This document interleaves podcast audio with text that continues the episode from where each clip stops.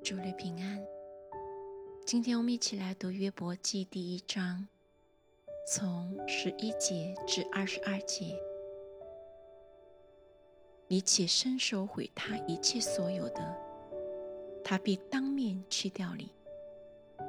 耶和华对撒旦说：“凡他所有的都在你手中，只是不可伸手加害于他。”于是撒旦。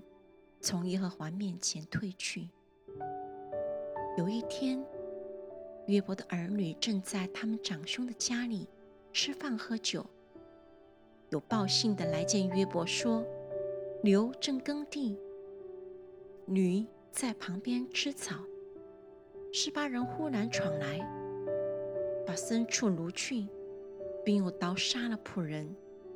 唯有我一人逃脱，来报信给你。”他还说话的时候，又有人来说：“神从天上降下火来，将群羊和仆人都烧灭了，唯有我一人逃脱，来报信给你。”他还说话的时候，又有人来说：“加勒底人分作三队，忽然闯来，把骆驼掳去，并用刀杀了仆人，唯有我一人逃脱。”来报信给你。他还说话的时候，又有人来说：“你的儿女正在他们长兄的家里吃饭喝酒，不料有狂风从旷野刮来，击打房屋的四角，房屋倒塌在少年人身上，他们就都死了。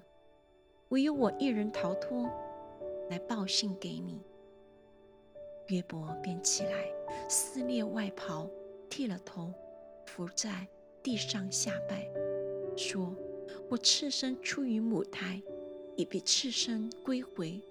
赏赐的是耶和华，收取的也是耶和华。耶和华的名是应当称颂的。在这一切的事上，约伯并不犯罪，也不以神为愚妄。”